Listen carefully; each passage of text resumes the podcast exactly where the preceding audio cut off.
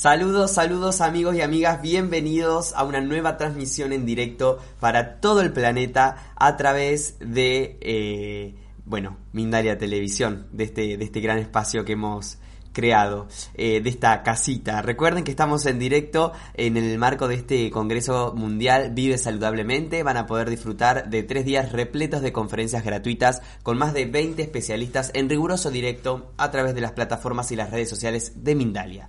Además van a poder participar de las consultas privadas que se impartan con motivo de este Congreso y si quieren más información pueden ingresar en www.mindaliacongresos.com. Hoy nos acompaña María José Irasola y nos viene a hablar sobre la resiliencia. Conviértete en tu propio terapeuta. María José es educadora y terapeuta especializada en acompañar a mujeres en procesos de cambio y redescubrimiento de vida. En un minuto le voy a dar la bienvenida. Antes quiero saludarlos y decirles que pueden participar en este directo realizando sus preguntas a través del chat de la plataforma que nos estén viendo. Y atención porque si estás viéndonos en YouTube tienes que suscribirte a nuestro canal para poder acceder al chat. Así que los invito a que se suscriban, así vemos sus comentarios, sus preguntas y luego se las transmitiré a nuestra invitada de hoy. María José, bienvenida a Mindalia, bienvenida a este congreso. ¿Cómo estás? Hola Gonzalo, buenas tardes a todos y bienvenidos también a quienes están aquí. Gracias. Eh, quiero agradecerte muchísimo tu amabilidad y tu amorosa paciencia porque, bueno, en todo este recorrido para poder estar aquí en riguroso, riguroso vivo, también hemos tenido que ser resilientes. Así que gracias de corazón y gracias a todos por, acompañarnos. Claro que sí. Bueno, gracias, la verdad, muchísimas gracias. Eh, hace un mes y pico, dos meses, cuando me invitaron a participar en este congreso, yo pensaba, ¿qué es cuál es mi aporte de, calidad, ¿Qué, puedo aportar cuando estamos, hay tanta información sobre cómo vivir de manera saludable y cómo educarnos y cómo estar en, en pareja o respirar.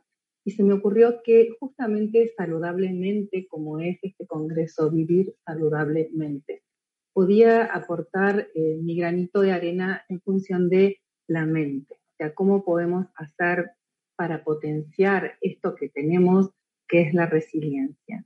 Y la resiliencia es la capacidad de transformar la adversidad en un aprendizaje.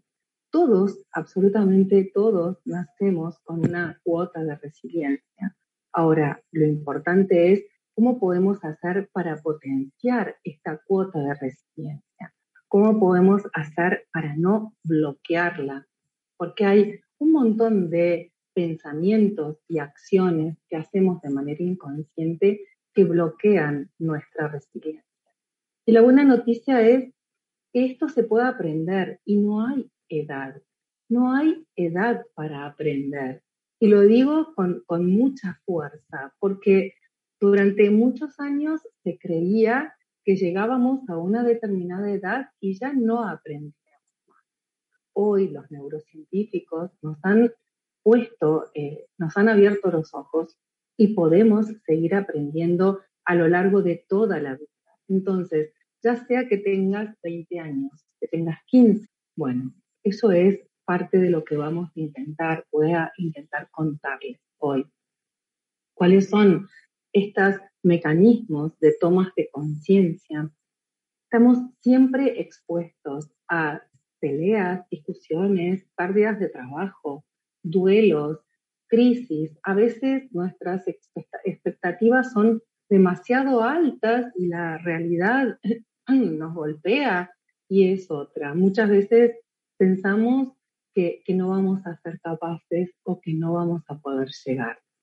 Bueno, la buena noticia es podemos hacerlo, podemos hacerlo. Una de las cosas más importantes que he aprendido en este tiempo es a detenerme. el primer paso ante una circunstancia que me está haciendo sentir mal o siento que las cosas están, eh, que no avanzan, que no avanzan como yo quiero, o si me han despedido del trabajo, o si me estoy separando, o la infinita cantidad de inconvenientes que tiene la gente todos los días. Bueno, detener, detente detente y respira. Es el primer paso. Respirar, inspirar profundamente y liberar el aire. Este, esa acción básica que realizamos habitualmente de manera inconsciente. Nunca estamos conscientes de nuestra respiración. Inspirar y liberar el aire es algo automático que hacemos a lo largo de la vida. Entonces, detente y respira. Inspira y libera, porque eso tiene una razón. La razón es que conectas con el ahora. No hay transformación ni aprendizaje posible si no estoy conectada con el ahora. A veces nuestra mente se queda enganchada en situaciones del pasado y seguimos rumiando situaciones del pasado. O a veces estamos tan angustiados pensando en el futuro, con tanto miedo, que nos olvidamos de vivir el ahora. Entonces, cuando veamos que estamos en una condición en donde necesitamos claridad, detente, respira y conecta. ¿Con quién conecto? Conmigo, con el ahora. Me conecto con quien soy. ¿Para qué? Para observarme, porque estamos automatizados, vivimos de manera automática. Nuestros pensamientos son automáticos.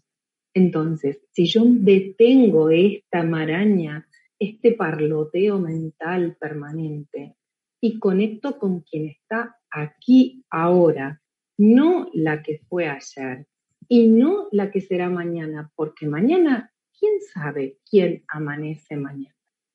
Entonces me detengo y comienzo a observarme. Y a partir de esa observación es donde yo puedo potenciar la resiliencia. Una persona resiliente es una persona que ha podido transformar la adversidad en un aprendizaje, en un aprendizaje que lo hace más flexible, adaptable, más sabio y en definitiva más feliz. Una persona resiliente es alguien que ha logrado ordenar lo que piensa, dice, siente y hace. Y eso no es algo que está solamente circunscripto a, a, pocos individuos en este mundo. No, no, eso lo podemos hacer todos y lo podemos hacer todos los días. Adaptarnos a los cambios es lo que hemos hecho este año y medio. Algunos los han, se han podido adaptar mucho más rápido que otros, porque han tenido mayor flexibilidad para el cambio, han podido soltar aquellas cosas que ya no sirven. Eso nos lleva a ser empáticos. El resiliente es alguien empático, que empatiza con el otro. La aceptación, la aceptación de lo que me pasa como principio básico y fundamentalmente el autoconocimiento. ¿Quién soy? ¿Qué quiero? ¿Qué siento? Eso es lo que les propongo hoy. Hacer un alto, respirar, tomar conciencia de quiénes somos y qué hacemos. Porque en realidad muchísimas veces creemos que los demás no tienen miedo. Y eso no es real. El miedo es una emoción básica. El miedo es una emoción que está en nosotros. Y el miedo no es una emoción negativa. No hubiésemos podido llegar a ser seres humanos, a ser los humanos que somos hoy, si no hubiésemos tenido como emoción primaria al miedo. El miedo nos posibilita detenernos a pensar qué vamos a hacer. Todos tenemos miedo en todos los momentos de nuestra vida. El tema es no quedarnos pegados a esa instancia de miedo. Entonces, los invito a honrar el camino que hemos recorrido para tomarnos unos minutos y observarnos. Una de las eh, herramientas para poder detenernos y observarnos y una vez que nos hemos observado, poder potenciar nuestra capacidad de transformación, y de resiliencia es identificar la queja. La queja es algo que está permanentemente. O sea, nosotros tenemos como mecanismo la queja. Todos experimentamos la queja en mayor o menor medida. A veces es nuestra queja y otras veces es la queja de las personas que están a, nuestro alrededor. La queja permanente nos, eh, acomoda, nos instala en un lugar de queja, en donde no nos deja, no nos deja avanzar y bloquea nuestra capacidad de elegir salir de ese lugar. La queja nos delimita, delimita al que se queja y delimita también a quien lo está escuchando. ¿Cuántas veces decimos, ay, no soporto más escuchar a alguien que se queja? Pues bien, eso nos bloquea en nuestra capacidad de reacción, de adaptación, de flexibilidad. Muchas veces la queja se convierte en nuestra zona de confort. Entonces, tomar las riendas de nuestra vida a veces nos da muchísimo miedo o hacernos responsables de las decisiones que tenemos que tomar. Entonces, preferimos quedarnos anclados en ese lugar de queja. Y ese lugar de queja es un lugar de niños, es un lugar el niño es quien se está quejando.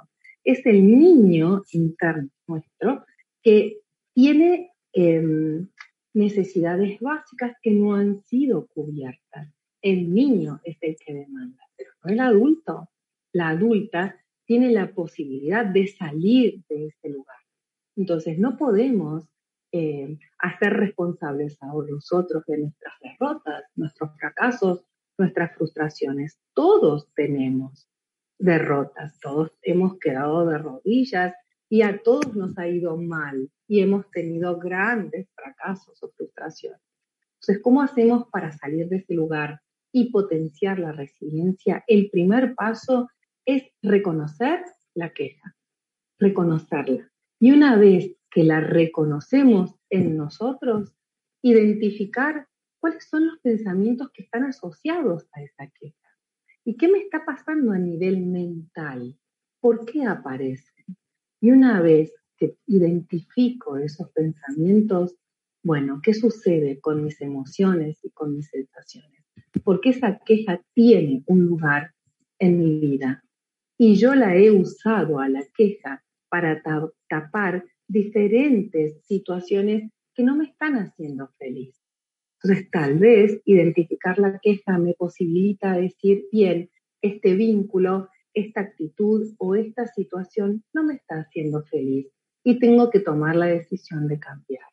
Entonces, el momento es transformar la queja en acción, en acción consciente. Y cuando yo transformo la queja en acción consciente, habilito un mundo mucho más grande de resiliencia para mí. Esto es hacia afuera. Y después tenemos hacia adentro nuestro crítico interior. El crítico interior es esa voz taladrante, es la gota que orada la roca y que siempre está dentro de nuestra cabeza. Ese crítico interior nos está diciendo todo el tiempo, no, no sirves, no alcanza, debes esforzarte más, lo has hecho mal, haces todo mal, no estás a la altura, podrías haber hecho de otra manera. Ese crítico interior que es taladrante todo el tiempo en nuestra cabeza nos impide, nos impide y bloquea nuestra capacidad de resiliencia, de acción ante la adversidad. Porque ese crítico interior nos está también avisando diciéndonos, no vas a poder y no lo vas a hacer y si lo haces vas a tener vergüenza, vas a sentir vergüenza o vas a sentir culpa. Esa permanente voz es una construcción. La hemos construido en nuestra infancia. La hemos construido a partir de la relación con nuestros padres. Esa voz está ahí porque en realidad hemos querido todo el tiempo agradar a nuestros padres, que son nuestros referentes. Pero al igual que la queja, yo, uno, no es el crítico. Tu crítico interior no eres tú. Es ese niñito o niñita que, está, que fabricó ese crítico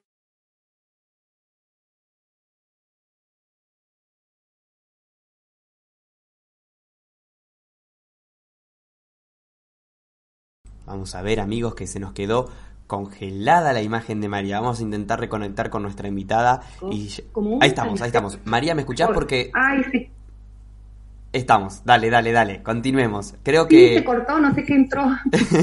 ¿Qué? Dale, dale, continuemos. no sé qué pasó. Vayamos, vayamos a la resiliencia y acá estamos, en la adversidad. No sé qué le pasó a la tecnología. Bien, Inspiramos, nos relajamos y seguimos. Ese crítico interior que está en nuestra mente, en realidad está tratando de protegernos. En realidad eso nos está protegiendo, pero ¿quién está protegiendo? Está protegiendo al pequeño, a la pequeña, no está protegiendo a la adulta. Entonces, tomar las riendas de nuestra vida para potenciar la resiliencia es justamente eso, poder darnos cuenta de que este criticón que tenemos o esta criticona que nos está diciendo si estamos, somos muy altas, muy bajas, o muy gordas, flacas, o, muy narigonas o, o, muy incapaces, esta criticona que está allí no es una, es una construcción. Y de la misma manera en que yo la construí para ser un, un salvavidas en un determinado momento de la vida, también puedo deconstruir y hacerme cargo de ella. Entonces, es muy importante reconocer esto. ¿Quién es ese crítico? ¿De qué me quiere proteger? Y en definitiva, ¿qué me trajo de valioso a mi vida? Cuando yo respiro y me centro y logro darme cuenta de que estoy siendo mi peor enemigo y al ser mi peor enemigo estoy bloqueando mi capacidad natural de transformar esto que me está pasando que no es lindo, bien, eso ahí cuando logro encontrar ese punto, puedo habilitar un mundo de reacciones y de posibilidades para poder transformar esa adversidad en un aprendizaje de vida. Otro de los, puntos que son muy importantes a la hora de potenciar la resiliencia, potenciar esto que tenemos y que lo tenemos dormido, porque si estamos todo el tiempo mirando, eh, criticándonos o instalados en la queja y no salimos de ahí, también tenemos la necesidad de poder cerrar ciclos. A veces no accionamos y no reaccionamos de manera flexible y adaptativa ante una situación problemática porque no podemos, no hemos terminado de cerrar ciclos. Morimos y renacemos en cada instante. Lo único que tenemos seguro en esta vida, lo único que tenemos seguro es la impermanencia. O sea, nada es seguro. Solo tenemos seguro desde el momento que nacemos que vamos a morir. Cada instante, cada respiración es una, una, una muerte y un renacer. Entonces, estamos, creemos que todo está exactamente igual y estable y no es así. Para poder potenciar nuestra resiliencia, para poder estar livianos, para adaptarnos y salir y enfrentar el mundo que toca vivir. Hay gente que tiene más dificultades que otras. Hay gente que está atravesando enfermedades complejas. Hay gente que en este momento no tiene trabajo, no tiene que comer, no tiene dónde vivir. A todos, todos tenemos la capacidad de salir y de reponernos, aún en la misma muerte. Entonces, poder avanzar implica que yo tengo que cerrar. No puedo avanzar y abrirme a nuevas posibilidades si no cierro antes. A veces no cerramos vínculos o relaciones laborales o situaciones porque nos da miedo al futuro, tenemos miedo al cambio. A veces la misma palabra cambio nos genera resistencia. Bueno, yo te propongo que no cambies, te propongo que transformes, que no hables de cambiar, que a veces cambiar te da miedo, no sabes por dónde ir. Transformar, reciclar. Transformar es tomar esto que has vivido, que has experimentado y generar una nueva mirada para ti. Cerrar ciclos potencia tu capacidad de, ser resiliente ante la adversidad. Cerrar ciclos también implica que vas a cerrar el ciclo de la criticona, que vas a cerrar el ciclo de esa niña o ese niño con necesidades básicas emocionales insatisfechas que se te transformó en este crítico implacable de sí mismo. Y lo más importante en este recorrido para poder potenciar tu resiliencia es definitivamente que definas el límite. El límite. El límite es amor. Estamos acostumbrados a creer que si yo digo no, voy a lastimar al otro. Habitualmente decir no a alguien que queremos y que nos importa mucho, pensamos, ay, lo estoy lastimando. En realidad, eh, el límite, el límite, el límite a nuestro tiempo, a nuestra vida, a nuestra entrega, poner límites a los demás implica el primer acto de amor a nosotros mismos. Y cuando ponemos el límite, que es nuestro primer acto de amor real hacia nosotros, estamos potenciando nuestra resiliencia, nuestra capacidad de surfear situaciones realmente feas, porque hay que caminar los caminos que cada uno, el camino que uno ha recorrido, es un camino extenso que no siempre estuvo perfectamente alisado. Hemos, hemos, todos los habitantes de este planeta, y este último año y medio ha estado mucho más, eh, más eh, fuerte esta condición. Tenemos caminos complejos y hemos sobrevivido a ellos. El poner un límite sano, amoroso, al, al, avance de los demás, un límite amorosamente firme, es una condición eh, necesaria e indispensable para poder escucharnos a nosotros mismos. Si no ponemos un límite, no nos podemos escuchar a nosotros mismos y obviamente no podemos encontrar los recursos necesarios para poder avanzar. Entonces, lo primero, lo primero es ponernos nosotros en primer lugar. Y esto puede para algunos sonar como algo egoísta. Estamos, creemos que si nos ponemos en primer lugar, nos, estamos ante una visión que es egoísta. Pero en realidad, ¿cuántas veces decimos sí cuando internamente deseamos decir no? ¿Cuántas veces hemos hecho o hacemos cosas que realmente no queremos hacer o vamos a lugares a donde no queremos ir? Entonces, antes que decir sí, lo que primero tengo que pensar es qué es lo que quiero yo hacer en este momento. ¿Qué es lo que necesito yo hacer en este momento? ¿Realmente, sinceramente, tengo ganas, siento ganas de hacer esto que me están pidiendo? Si la respuesta es sí, lo hacemos. Pero si la respuesta es no, ser coherente con nosotros mismos y actuar en coherencia significa decir no. Y decirlo sin culpa, porque no estoy lastimando al otro.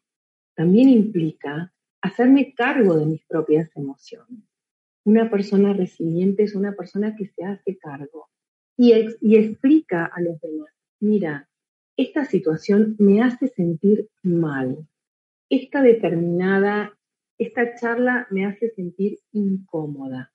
Es una forma de poner un límite y también es una forma de reconocerme a mí misma. Si yo no me reconozco, no puedo pretender que los demás me reconozcan.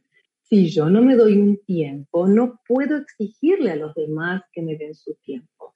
Si yo no me amo, no le puedo pedir a los demás que me amen. Así es, la, base para vivir en coherencia. Y la otra, el otro punto que es eh, indispensable en la, en la delimitación de estos límites tan necesarios para poder potenciar nuestra resiliencia es no hacernos cargo de lo que sienten los demás.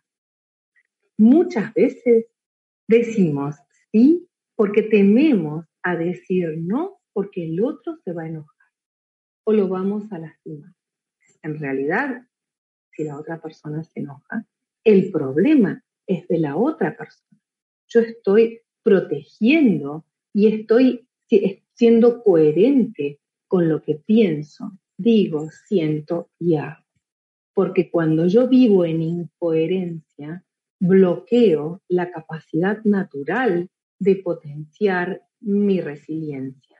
Bloqueo la capacidad de reconocerme a mí misma.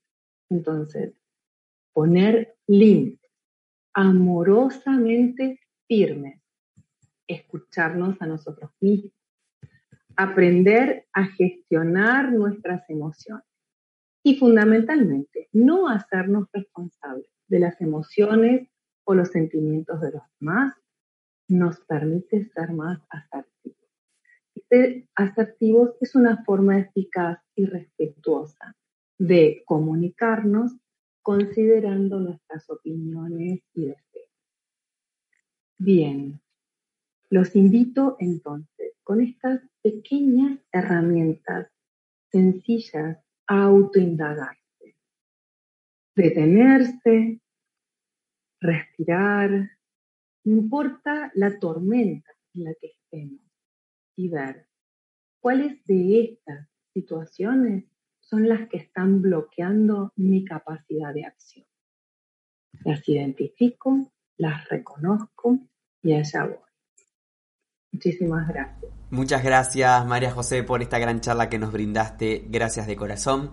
Quiero decirle a la gente que María José Irasola está llevando a cabo una consulta en el marco de este Congreso Vive Saludablemente. Esta consulta se titula Abraza e integra tu crítico interior.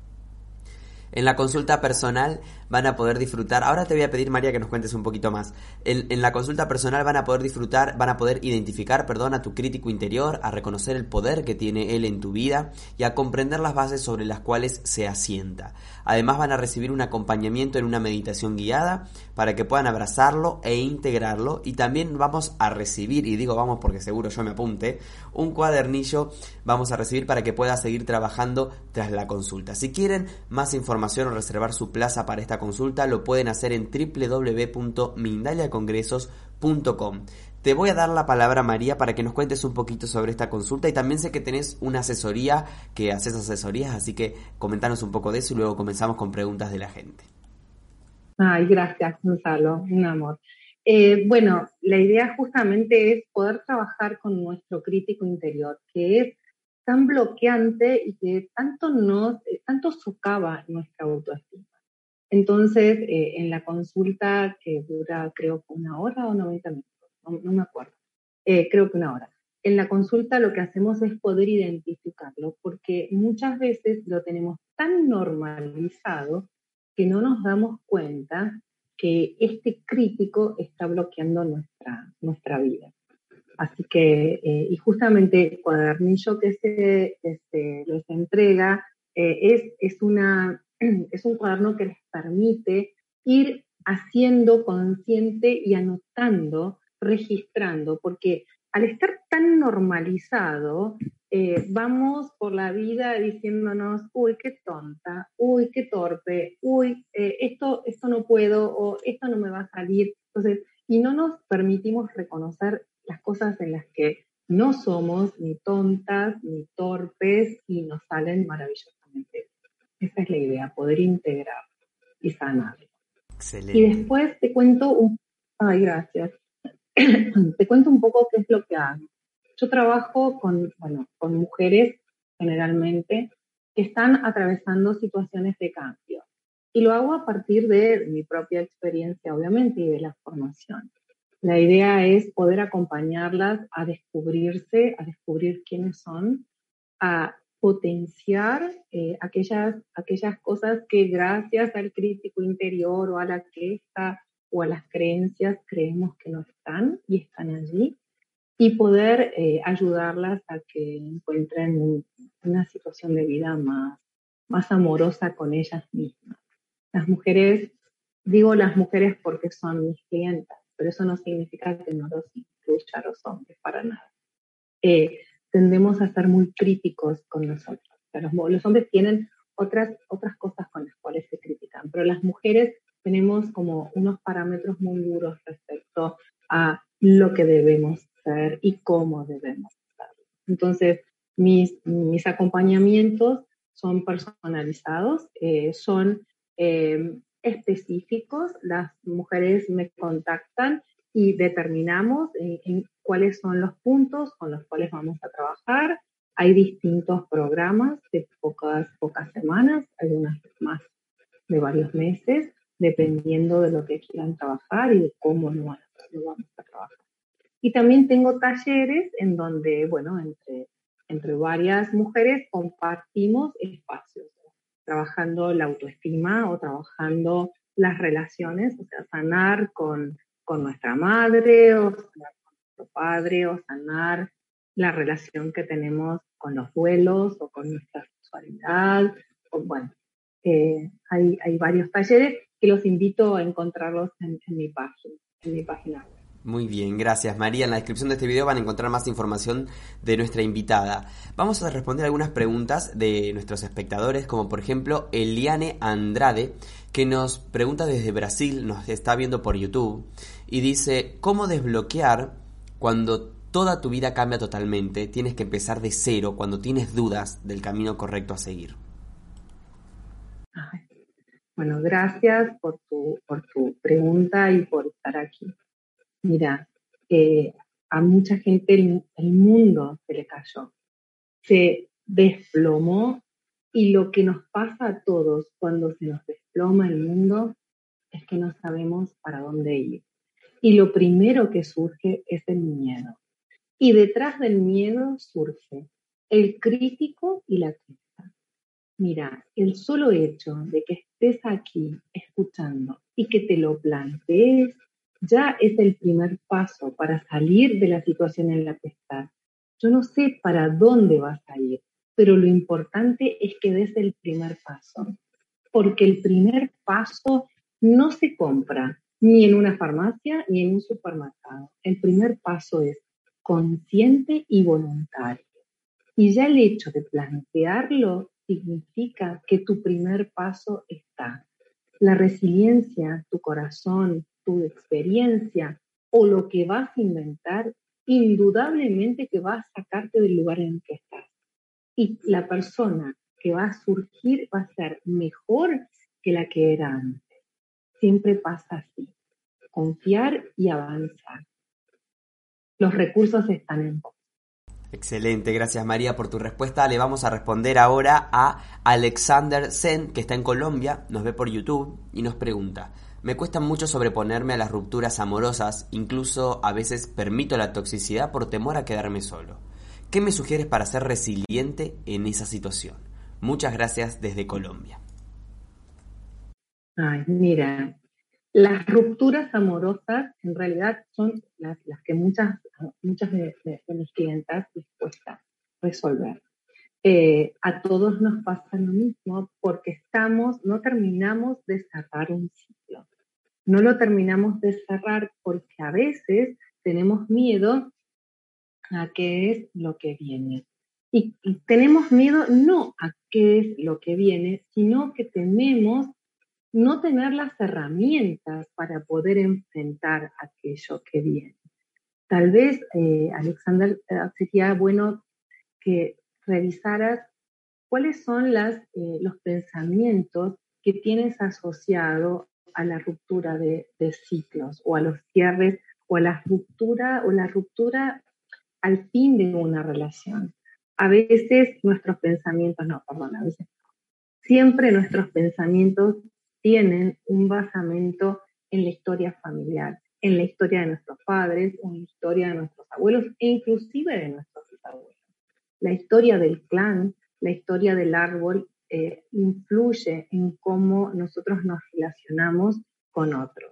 O la relación que tienes con mamá, que es la primera relación en la vida que tenemos todos. Entonces, muchas veces no terminamos de cortar porque inconscientemente estamos viendo en esa persona, en esa pareja, a mamá o a papá o a algún ser querido que no hemos terminado de hacer un, cierre de. Vamos a responderle, María, a este, en este caso a Cecilia del Pilar Gómez, que está en Perú, nos ve por Facebook, y nos pregunta, cada vez que me critico sin darme cuenta, ¿cómo niego esa crítica para ayudarme? Es decir, para bloquearla al momento. Wow, no la tenés que bloquear. Ese es el primer paso. No hay que bloquear. Hay que hacerla vista. Entonces, estás cocinando y te quemas. Entonces, lo primero que decimos es, qué tonta, ¿cómo me voy a quemar? ¿Y por qué no me puedo quemar? Si estoy pensando en otra cosa, o quién es, que quién me está juzgando, ¿por qué me juzgo? O sea, la idea es no es bloquearlo, porque no podemos taparlo. No podemos tapar el sol con las manos. La idea es hacerlo consciente. Yo necesito hacer consciente cada una de estas críticas. Necesito traer a mi vida y poder verla. Aquí están. Mira, a lo largo del día, todas las veces que yo me he juzgado a mí misma ¿Y realmente soy esta persona que está aquí? No, no soy esta persona. Yo no soy mi crítico interior. Mi crítico interior tiene una razón de estar. Mi crítico interior fue una construcción que ese niño o esa niña necesitaba en un determinado momento de su vida. Pero esta adulta no la necesita. Entonces, cuando yo puedo poner en blanco, puedo poner en un papel y puedo verlo, me doy cuenta de que yo no soy esa persona, que puedo haber estado un poco más torpe en este momento, pero que no soy torpe, que puedo haber estado distraída, pero que no soy tonta. ¿sí? Entonces, no, no lo bloquees, hazlo consciente, tráelo, analízalo, míralo. Lo otro es lo que habitualmente hacemos, lo, o lo naturalizamos está en nosotros y no nos damos cuenta, o lo mandamos debajo de la alfombra. Y no, debajo de la alfombra lo único que hacemos es acumular y acumular. ¿Y qué pasa cuando acumulamos y acumulamos? Lo que pensamos no está en línea con lo que decimos, con lo que sentimos y con lo que actuamos. Y cuando no estamos en coherencia, nos enfermamos. O nos pasan cosas que no queremos que nos Gracias, María. Araceli Zavala desde México hace una pregunta. Dice, perdí mi trabajo, perdí mi negocio, mi padre, mi hermano y mi salud. ¿Cómo saco fuerza para seguir y luchar por mi vida cuando lo que realmente quisiera es dejarme morir? Araceli desde México. Araceli, estás aquí. Y si estás aquí escuchándome a mí y escuchándonos en este momento, significa que hay una parte tuya muy poderosa que quiere salir, que quiere salir de ese lugar en donde estás. Tenés la oportunidad. Lo otro es dejarse ir. Y eso, no, esto va en contra de lo que internamente la Araceli que está adentro está queriendo hacer. Tienes todas las herramientas, tienes todos los recursos, tienes muchos duelos que realizar. No va a ser fácil, no creas, nada es fácil. Lo otro es ir a una farmacia y comprar un kilo de eh, resiliencia. No, pero todas las herramientas están en vos. Y si estás aquí es porque el primer paso ya lo diste. y está en vos. Libera, arranca y te deseo lo mejor del universo, porque todas las herramientas están, están en vos. Gracias María, vamos Araceli. Gracias también por tu pregunta. Em, nos quedan pocos minutos. Quiero despedirme, quiero agradecerte, María, por esta gran charla que nos trajiste, por responder las preguntas de los espectadores. Si queda alguna pregunta sin responder, ya saben que pueden utilizar los comentarios de este video para dejar ahí sus consultas y comentarios. Gracias, María. La palabra es tuya para que te despidas de nosotros también. Gracias, gracias Gonzalo, gracias Mindalia por propiciar este espacio de expansión de conciencia y acercar a tantas personas y almas que estamos tan separados, pero en realidad estamos tan juntos. Gracias a todos los que estuvieron allí, gracias infinitas a quienes hicieron los comentarios y les deseo una vida extremadamente bella, porque las herramientas están en nosotros. Muchísimas gracias. Muchas gracias María José. Nos despedimos. Recuerden que María José tiene una consulta privada con nosotros en Mindalia.com. Eh, la información se la dejamos en la descripción de este video. Gracias a todos los que estuvieron del otro lado. En minutos empieza una nueva charla, así que los espero. Y recuerden que pueden disfrutar de estos espacios también en diferido como oyentes a través de Mindalia Radio Voz. 24 horas de información consciente en www.mindaliaradio.com. Eh, espero que se sumen a la próxima charla porque voy a estar ahí y los voy a estar esperando. Hasta la próxima.